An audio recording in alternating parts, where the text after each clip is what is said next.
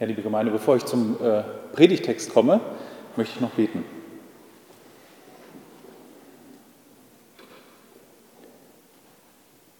Gütiger Vater, ich danke dir dafür, dass wir dein Wort haben, dass dein Wort zu, zu uns spricht, dass es gilt nach wie vor. Du stehst dazu und du wirst das umsetzen, was du da drin verheißt. Wir wissen auch, dass wir mit unterschiedlichen Voraussetzungen hier sitzen. Die einen sind beschwert im Herzen, die anderen sind leicht und freuen sich an dieser wunderbaren Zeit, dieser Vorweihnachtszeit. So bitte ich dich doch, dass du all das trotzdem beiseite nehmen kannst durch dein Wort, damit wir uns darauf konzentrieren können, was dein Sohn getan hat und uns daran erfreuen. Ich danke dir dafür, dass wir gerade den Hebräerbrief haben und den studieren dürfen. Hilf du uns dabei. Amen. Ja, der heutige Predigtext ähm, ist eigentlich das Herzstück des Hebräerbriefs. Wir finden den Abschnitt, um den es heute gehen soll, im vierten Kapitel ab Vers 14 und der zieht sich dann weiter bis ins fünfte Kapitel, Vers 10. Die Überschrift für die heutige Predigt lautet so, Halte dich um jeden Preis an Jesus Christus, deinen Hohepriester. Ich werde den Text einmal vorlesen am Stück, aber ich werde nicht in der Reihenfolge predigen, wie er da steht. Das werde ich gleich erklären. Ich lese Hebräer 4 ab Vers 14. Da wir nun einen großen Hohepriester haben, der durch die Himmel gegangen ist, Jesus, den Sohn Gottes, so lasst uns das Bekenntnis festhalten. Denn wir haben nicht einen Hohepriester, der nicht Mitleid zu haben vermag mit unserer Schwachheit, sondern der in allem versucht worden ist, in gleicher Weise wie wir, ausgenommen die Sünde. Lasst uns nun mit Freimütigkeit hinzutreten zu dem Thron der Gnade, damit wir Barmherzigkeit empfangen und Gnade finden zu rechtzeitiger Hilfe.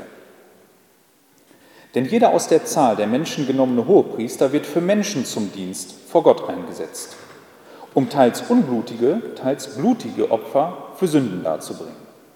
Und er ist dabei wohl imstande, die Unwissenden und Irrenden mit Nachsicht zu beurteilen, weil er ja selbst mit Schwachheit behaftet ist. Und deswegen muss er, wie für das Volk, so auch für sich selbst, opfern für die Sünden. Und niemand nimmt sich selbst die Ehre, sondern er wird berufen, von Gott gleich wie Aaron. So hat auch der Christus sich nicht selbst verherrlicht, um Hohepriester zu werden, sondern der, der zu ihm gesagt hat, du bist mein Sohn, heute habe ich dich gezeugt. Wie auch an einer anderen Stelle sagt, du bist Priester in Ewigkeit nach der Ordnung Melchisedeks.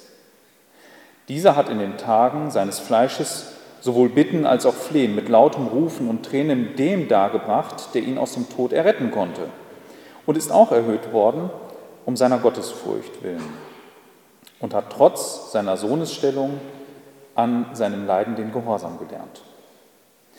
Nachdem er so zur Vollendung gelangt war, ist er für alle, die ihm gehorsam sind, der Urheber ewigen Heils geworden. Und er, der von Gott mit der Bezeichnung Hohepriester nach der Ordnung Melchisedeks genannt wurde. Also unser Autor der fängt eigentlich mit der Kernaussage und dem Fazit an, wenn man den Text sich mal anguckt. Der Aufruf, den er macht, ähm, der ist für seine Leser eigentlich schon, also wenn er sagt, dass sie zu Christus, dem Hohepriester, gehen sollen, dann haben die schon ein Bild davon, was ein Hohepriester ist. Danach erst sichert er ab, dass die die gleichen Voraussetzungen alle haben. Und ich möchte das heute umgekehrt machen. Ich möchte mir erst, was in Kapitel 5 1 bis 10 steht, angucken, in zwei Schritten, und dann den Abschnitt aus dem vierten Kapitel nehmen. Einfach vor dem Hintergrund, dass das vielleicht einfacher zu verstehen ist, was dann in Kapitel 4, 14 bis 16 steht. Weil wir sind ja nicht so mit dem Konzept eines Hohepriesters vielleicht vertraut in unserem Lebensalltag wie diese Leute, die das hörten. Im ersten Abschnitt erklärt unser Autor, welche Qualifikation ein Hohepriester eigentlich haben muss. Also das Konzept ist für uns ja nicht neu. Wir denken ja sehr, sehr stark in Deutschland in, in Qualifikation. Und eigentlich denken wir sogar richtig äh, in, in, Scheinen. Ne? Für uns müssen Qualif Qualifikationen irgendwie schriftlich festgehalten werden und die muss man ständig nachweisen können. Beim Hohepriester verhält sich das etwas anders. Und ich rufe uns das mal ins Gedächtnis. Das sind die Verse 1 bis 4. Da drin sind zwei Qualifikationen, die ein Hohepriester erfüllen muss, um einer zu sein. Da steht, denn jeder aus Menschen genommene Hohepriester wird für Menschen bestellt in den Sachen mit Gott, damit er sowohl Gaben als auch Schlachtopfer für Sünden darbringe der Nachsicht zu haben vermag mit dem Unwissenden und den Irrenden, da auch er selbst mit Schwachheit behaftet ist. Und deswegen muss er, wie für das Volk, so auch für sich selbst opfern für die Sünden. Und niemand nimmt sich selbst die Ehre, sondern er wird von Gott berufen, wie auch Aaron.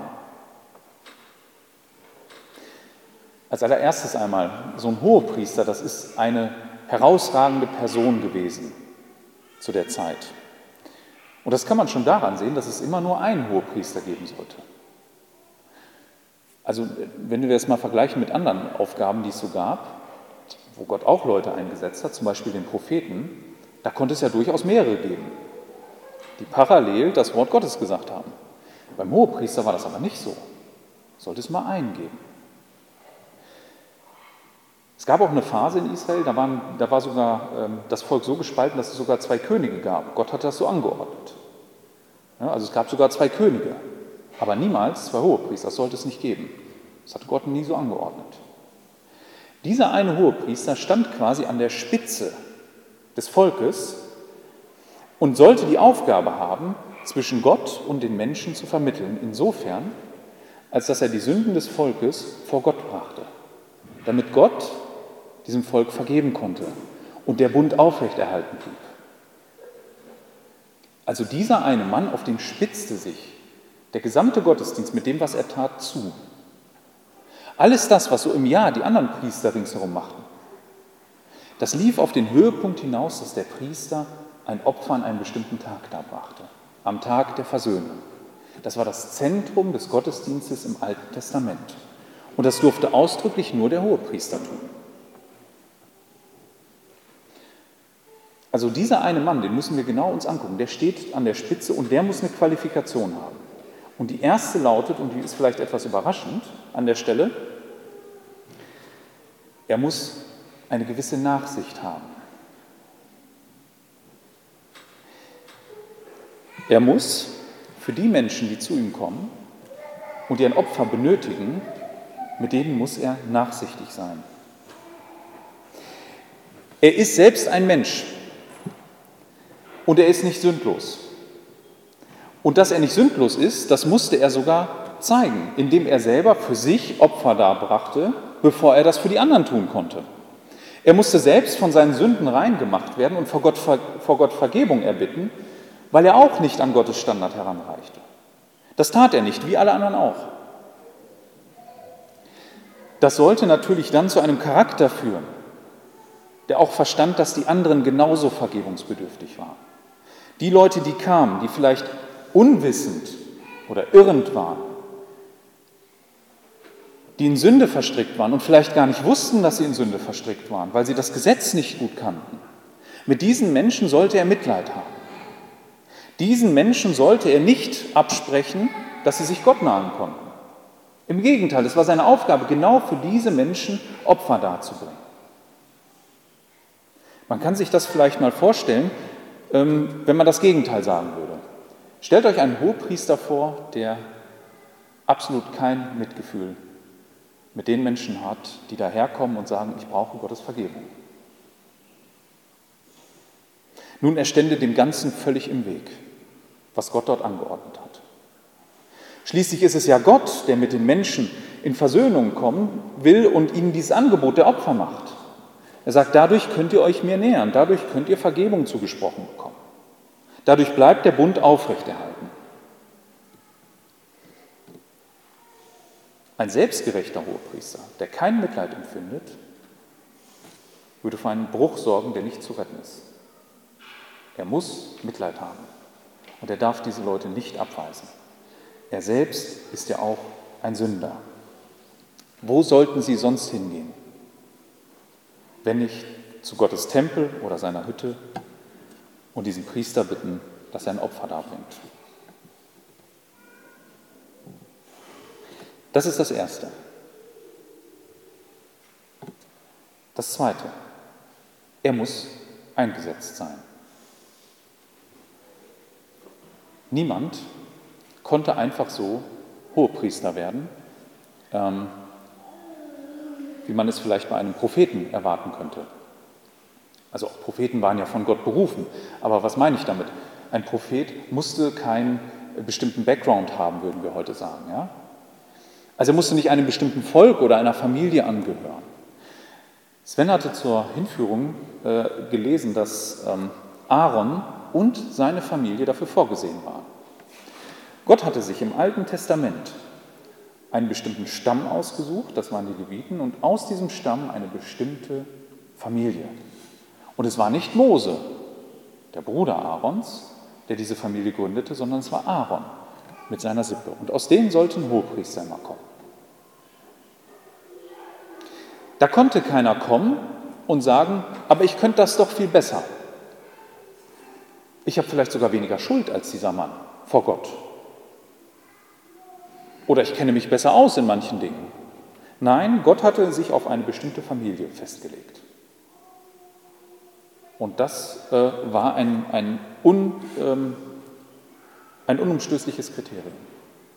Es gab Könige, ähm, Rehabiam zum Beispiel, der im, im ersten Buch der Könige wird uns davon berichtet, im zweiten Buch der Könige, dass er sogar andere Priester einsetzte, einfach nur, um den Gottesdienst an sich zu ziehen und zu kontrollieren. Der hat das ignoriert und hat dafür Gottes Gericht geerntet. Also es steht niemandem zu, in diese Ordnung einzugreifen, außer Gott selbst. Und das sind zwei grundlegende äh, Kriterien, die ein Hohepriester erfüllen muss. Diese beiden Qualifikationen zeichnen ihn aus. Unser Autor erklärt uns jetzt, dass Jesus genau diese Kriterien erfüllt. Das sind die Verse 5 bis 10.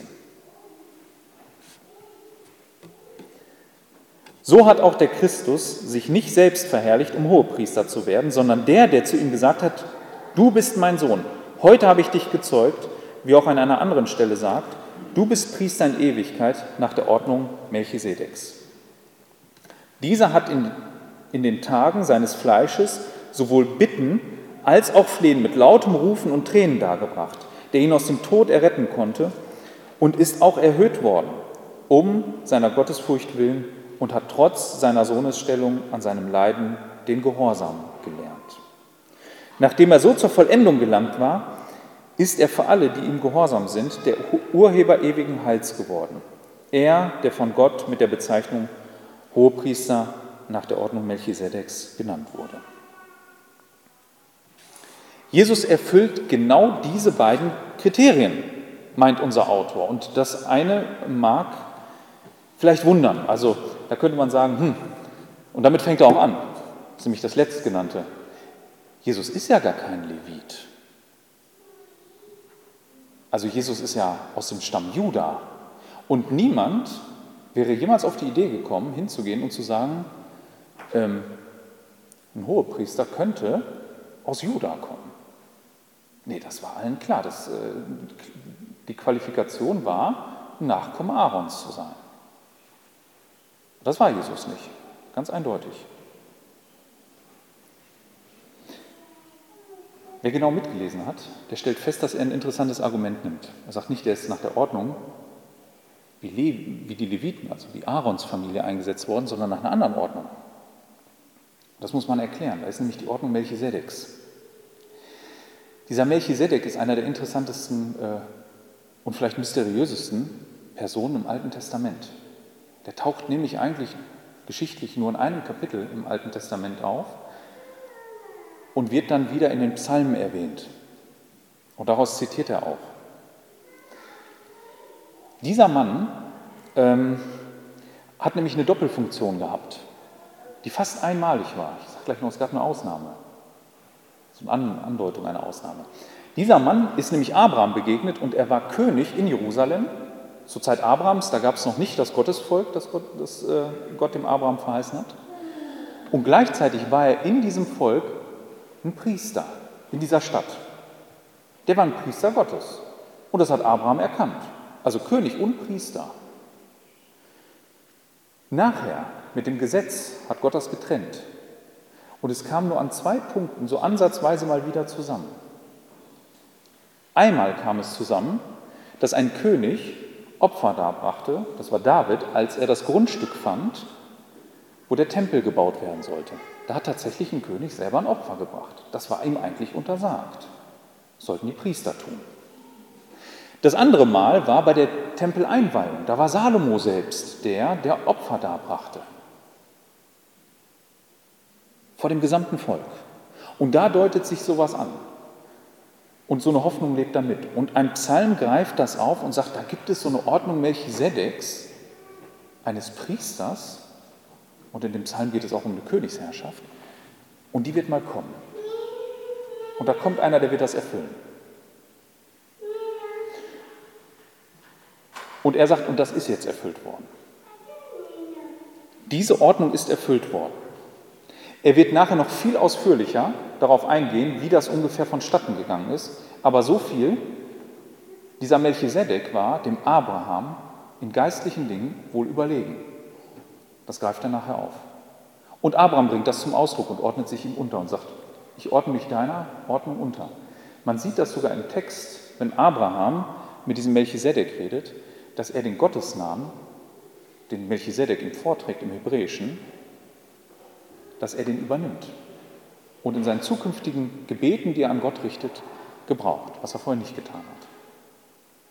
Herr der Herrscharen würden wir das übersetzen. Des Himmels, ne? Herrscharen ist nicht nur die, die, unsichtbare Welt gemeint, sondern wahrscheinlich auch die, die gesamte Schöpfung. Ja? Die Sterne waren das Größte, was man sehen konnte damals, an, an Pracht und Größe für einen Gott. Es galten als unzählbar.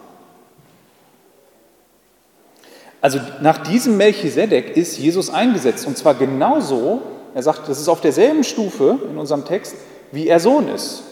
Das ist miteinander verbunden.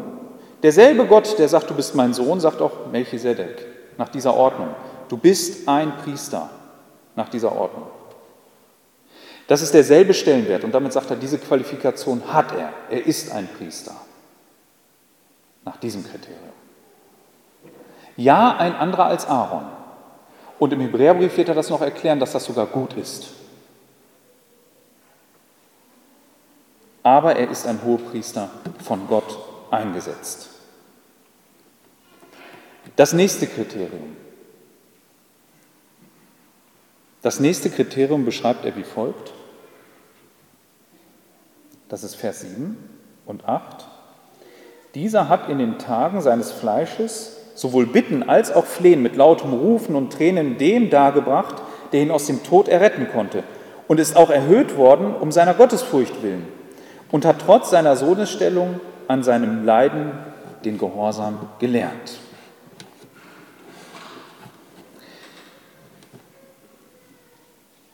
Jesu Leben ist ein Leben auf dieser Erde gewesen, was ähm, durchweg von Ablehnung und auch von Leid geplagt war. Die Ablehnung und das Leid, ähm, das kommt ja schon zum Tragen um seine Geburt herum. Seine Geburt ist nicht die, die vom Volk als großes Fest gefeiert wird, sondern im Gegenteil. Es führt ja sogar dazu, dass die Situation sich so verschärft für ihn und seine Familie, dass er fliehen muss. Als Kleinkind. An einem Punkt aber, und darauf spielt unser Autor vermutlich an, denn hat er den Höhepunkt des Leidens überwunden und hat den Höhepunkt des Leidens vor Gott gebracht, ähnlich, so beschreibt er es mit den Worten, wie es ein Hohepriester durch Opfer für seine eigenen Sünden tut. Das war im Garten Gethsemane. Und ich möchte das Ereignis einmal lesen. Das finden wir in Matthäus 26, das ich lesen möchte, Vers 36 bis 46.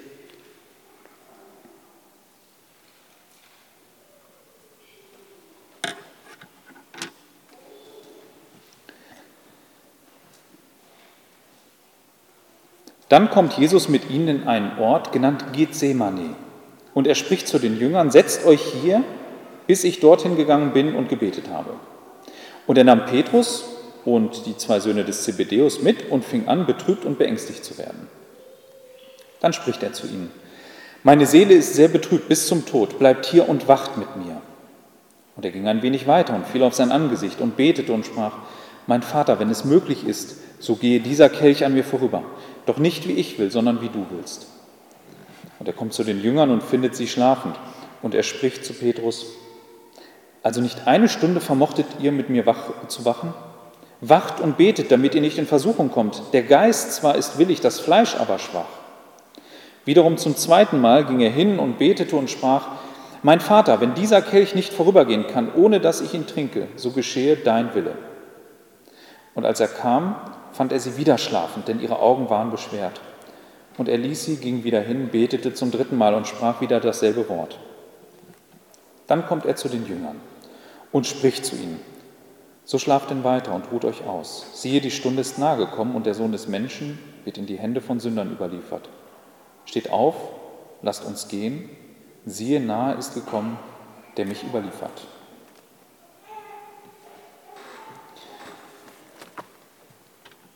An dieser Stelle findet die Unterordnung Jesu unter den Willen Gottes seinen vollkommenen Höhepunkt. Jesus selbst ähm, hat ja, ist ja vollkommen Mensch geworden.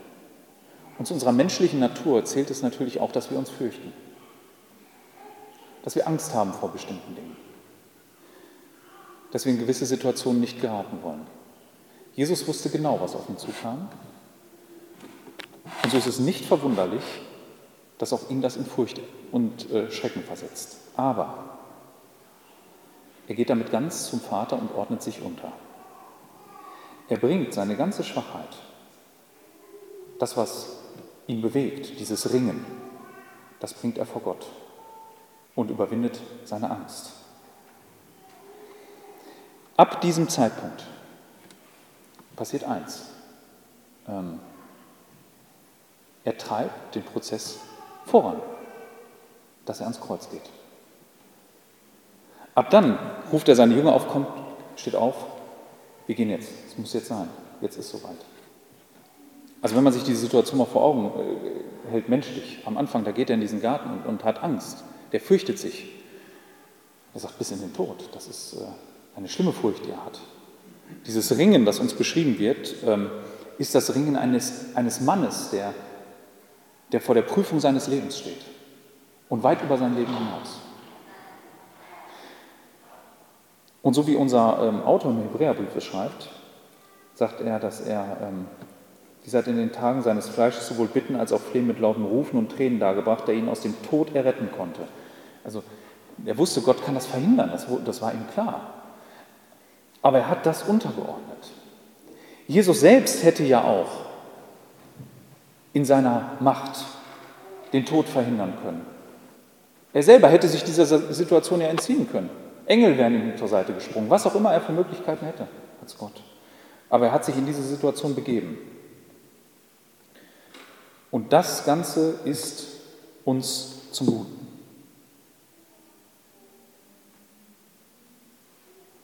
Wir Menschen werden bis zu einem gewissen Grad geprüft. Niemand von uns, der hier sitzt heute, hat die Versuchung bis aufs Blut jemals erlebt. Daher kann auch niemand von uns jemals das Maß an Mitleid haben, was Jesus haben könnte. Wie meine ich das? Er hat alle Stufen der Versuchung durchlebt, wenn wir es mal so bildlich ausdrücken. Er ist alle Stationen gegangen und er hat sie alle überwunden, bis ins Letzte. Bei uns reicht oft die erste Stufe, dass wir versagen. Vielleicht ist es die zweite und es wird härter eine Versuchung und härter. Aber bis zum Ende schafft es wohl keiner von uns. Wir sind Sünder. Früher oder später kriegt es uns. Einer wie Jesus der alles durchlebt hat und jede Station genommen hat und standhaft geblieben ist, weiß, wie hart es für uns ist. Und er weiß, was das für uns bedeutet.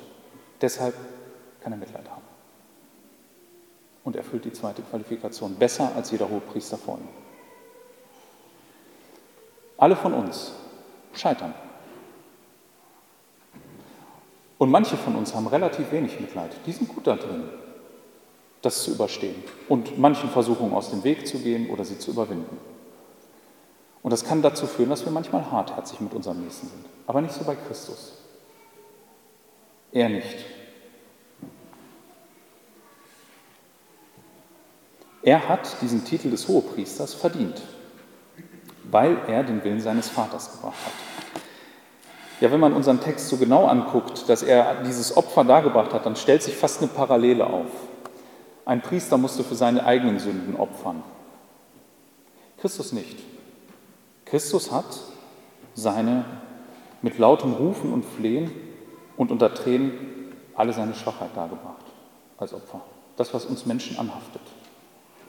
Und ist eben nicht in die Falle der Sünde gegangen. Ist er nicht.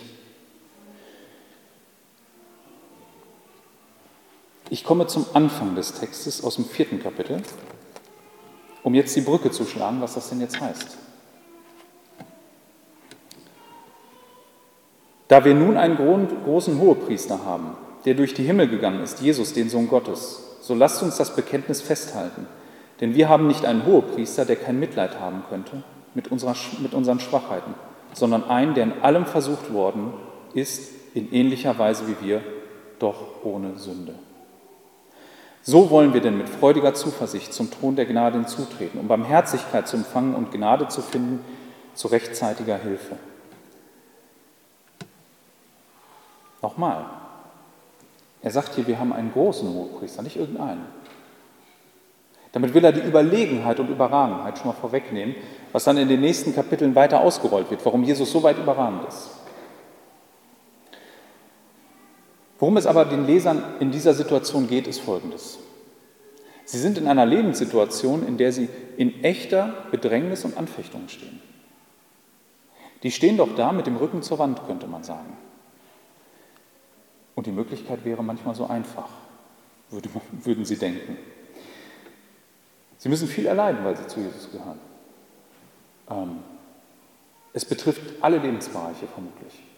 Und bis zu einem gewissen Grad attestiert er ihnen auch, im zehnten Kapitel kommt er dazu, dass er sagt, das habt ihr sogar mit Freuden mitgemacht. Ihr habt viel erlitten für Jesus. Doch irgendwann kam der Punkt, wo sie sagten, wir können nicht mehr. Wir sind an einem Punkt, also es geht einfach nicht. Ich weiß nicht, wie ich das durchhalten soll. Und dann ist es manchmal so, dass dann diese, diese Schlupflöcher einem kommen und man sagt, wie komme ich da jetzt raus? Und ihr Ausweg war, ich wende mich ja wieder zum alten Bund. Ne? Ich wende mich wieder meinem Volk, zu dem ich vielleicht von der Abstammung her gehöre oder meine Eltern gehört haben, den Israeliten zu. Und alles wird wieder gut. Ich muss niemanden mehr fürchten. Vielleicht geht es mir sogar besser. Und worum es ihm geht in, in, diesem Brief, ist, dass unser Autor sie wachrütteln will und sagen, auf keinen Fall zurück. Haltet euch an Jesus, diesen Hohepriester. Und das meint er, indem er sagt, so lasst uns das Bekenntnis festhalten. Damit meint er nicht irgendwas auswendig gelerntes, so ein Bekenntnis, sondern dass man sich zu Jesus bekennt, dass man das festhält. Dass man nicht einfach sagt, das ist nebensächlich. Er macht deutlich, dieser Hohepriester versteht euer Leid und eure Not, in der ihr seid. Und das ist heute nicht anders. Auch heute sieht er das Leid und die Not des, seines Volkes und jedes Einzelnen hier. Jesus weiß, woran es uns fehlt, wenn wir im Glauben straucheln. Da ist der eine, der sagt, ich, äh, ich habe gesündigt, Herr, und ich weiß gar nicht, ob du mir das vergeben kannst. Der andere, der sitzt hier und sagt sich, also ich habe echte Glaubenszweifel. Ich habe Glaubenszweifel. Ich, ständig, mein Umfeld redet mir ein, dass ich mir den Glauben nur einbilde. Das ist alles gar nicht echt. Ein anderer zweifelt vielleicht an der Gutmütigkeit Gottes und sagt, ich, Herr, ich ringe darum. Ich, gerade bin ich in einer Situation, ich weiß gar nicht, mein, meinst du das wirklich gut mit mir? Hast du doch zugesagt. Ich verstehe dich gerade überhaupt nicht. Ein anderer mag in einer ähnlichen Not sein, dass er wegen seines Glaubens Nachteile erleiden muss. Vielleicht sogar in der Schule. Ja? Glauben wir oft, ist so ein sicherer Ort. Ich hatte die meisten Glaubensanfechtungen tatsächlich oder Druck in der Schule erlebt, wo ich auf einer nichtchristlichen Schule, wo Lehrer mich kritisch gesehen haben. Und ich vermute auch das ein oder andere Mal so bewertet haben. Zumindest glaube ich das im Nachhinein. Weisen kann man es ja nicht. Aber da ist natürlich die Frage, wo gehst du mit all dem hin? Da sagt er, da hast du einen Hohepriester, der hat Mitleid. Der hat diese Versuchung auch durchgemacht. Der ist versucht worden. Der kannte, der wusste, was es heißt, dass Sünde da ist und eine echte Versuchung, dahin zu gehen. Aber er ist daran nicht gescheitert, wie du das vielleicht bist. Dieser Hohepriester hat Mitleid mit uns. Und nicht nur das. Er ruft uns jetzt dazu auf. Und das ist nicht nur, lasst uns daran festhalten, sondern lasst uns nun mit Freimütigkeit hinzutreten zu dem Thron der Gnade, damit wir Barmherzigkeit empfangen und Gnade finden zur rechtzeitigen Hilfe. Das soll nichts anderes heißen, also Freimütigkeit benutzen wir gar nicht mehr. Das bedeutet so viel wie mit, mit freudiger Zuversicht. Seid frei da drin. Seid zuversichtlich, wenn ihr dahin geht. Es ist nicht so, dass wir da hingehen und, und sagen müssten, naja, mal nimmt er uns an und mal nicht, Herr Jesus. Mal hilft er uns und mal nicht. Nein, wenn wir irgendwo hingehen und uns Hilfe erhoffen, dann da. Und mit dieser Zuversicht dürfen wir da hintreten und sagen, Herr, du bist doch unsere Hilfe. Du kannst uns doch helfen. Wo soll mir Hilfe sonst zuteil werden? Er sitzt schließlich, und das sagt er, auf dem Thron der Gnade, das erwähnt er hier. Gnade ist es, die er ausschüttet und die er gibt. Und nicht nur das. Seine Leser sollen nämlich Barmherzigkeit empfangen. Auch ein altes Wort, Barmherzigkeit. Das meint, ähm, Barmherzigkeit meint so viel, dass man nicht nur so ein Mitgefühl hat. Ne? Also wir kennen das vielleicht alle, dass wir mal Mitgefühl haben. Da ist jemand, der, ähm, der tut uns leid. Also wir wissen, der ist vielleicht in einer schwierigen Situation, der tut uns leid. Vielleicht gehen wir gerade gehen wir durch, eine, durch eine Straße ähm, in der Innenstadt und wir sehen jemanden, der, der leidet, ne, der, der bettelt, sitzt da in Lumpen und der tut uns leid. Wir gehen vorbei und sagen, tut mir leid. Aber das ist nicht Barmherzigkeit. Barmherzigkeit hat nicht nur dieses Mitgefühl, sondern handelt dann auch noch und schafft echte Abhilfe. Ist auch manchmal schwer für uns nachzuvollziehen. Unsere Mittel sind ja begrenzt, aber tatsächlich sollen wir barmherzig mit unserem Nächsten sein. Also da, wo wir Mitgefühl für ihn haben und auch helfen können, da, da sind wir angesprochen. Und das fordert Gott nicht einfach so von uns, ja, dass wir Barmherzigkeit üben sollen, sondern dass er tatsächlich da mit dem besten Beispiel vorangeht. Also in der konkreten Situation dieser Leute, Jesus hat nicht nur Mitgefühl als Hohepriester, sondern er wird ihnen auch helfen. Er wird ihnen helfen in ihrer Situation. Er wird ihnen zukommen lassen, was sie brauchen. Das können sie erwarten. Und er ist ja viel weitsichtiger und weiser als alle anderen. Vielleicht auf deine Situation, wenn du in Zweifel bist oder in Not, Jesus und, und du in echten, in echten Sorgen bist und zu ihm kommst, ja, dann wird er helfen. Dann wird er helfen. Und das Ganze ist auch noch mit Gnade. Da steht, ähm, damit wir Barmherzigkeit empfangen und Gnade finden zu rechtzeitiger Hilfe. Ähm, das ist unverdient und das weiß Gott. Der rechnet da nicht äh, rum. Also wer normalerweise zu einem König kommt und etwas erbittet, der muss doch schon mal eine Gegenleistung bringen, nicht wahr? Oder zumindest einen triftigen Grund dafür haben. Also beispielsweise, da möchte einer eine Streitigkeit äh, hat er, hat er verloren und jetzt möchte er, dass der König trotzdem ihn begnadigt und sagt, Mensch, äh, da muss er aber schon gute Gründe liefern, wie zum Beispiel, dass er Besserung gelobt oder sowas. Das ist aber in dem Moment keine echte Gnade mehr. Bei Gott gibt es diese echte Gnade, denn die ist völlig ohne Gegenleistung. Christus erwartet von uns nicht fromme Versprechen in dieser Form oder in irgendeiner Form etwas wie, naja Herr, aber ich habe doch auch Gutes getan. Und dass wir so ein Spiel spielen und das abwägen. Nein, das tut er nicht. Wer zu Christus als ein Hohepriester kommt, der kann sich sicher sein, dass er ihm hilft. der nicht nur Mitleid mit ihm hat und ihn bemitleidet, sondern der ihm echte Hilfe zukommen lässt. Das völlig ohne Gegenleistung, ohne Verdienst. Das hat er erwirkt. Das ist Kern des Evangeliums,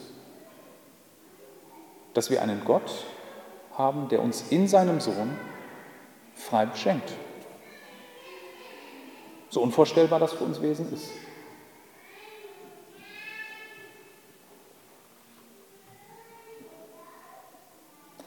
Unser Autor erinnert sie an das Einmalige, was im Evangelium ist und was es sonst nirgendwo gibt. Ein Hohepriester wie Christus, einen, der alle überragt, der jederzeit ansprechbar ist, der unseren Mangel, unsere Not kennt, der selbst aber niemals in die Falle der Sünde getappt ist, wie wir vielleicht nach der ersten, zweiten, dritten Versuchung, der standhaft geblieben ist und der aus alleine diesem Grund es verdient, auf diesem Thron zu sitzen und Barmherzigkeit und Gnade uns zukommen zu lassen. Machen auch wir heute Gebrauch davon. Wem es an etwas mangelt, an Zuversicht, an Kraft, an Vergebung, die er braucht für seine Schuld, weil die Last ihn so erdrückt, vielleicht die Furcht vor dem Morgen, geht zu Christus, eurem Hohepriester. Bittet ihn um Hilfe und er wird helfen. Ich sage es noch, nur damit man nicht mit der falschen Erwartung geht, nach seiner Weise. Nach seiner Weise wird er helfen. Er wird nicht unseren Vorstellungen entsprechen, aber er wird helfen. Nach seiner Art und Weise. Amen.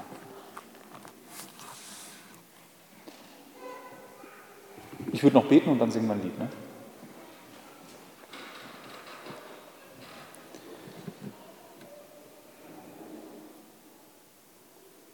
Jesus, du allein bist würdig, dass wir dich anbeten. Keiner, aber auch niemand hat jemals das am Kampf mit Sünde und Tod erlebt, was du erlebt hast.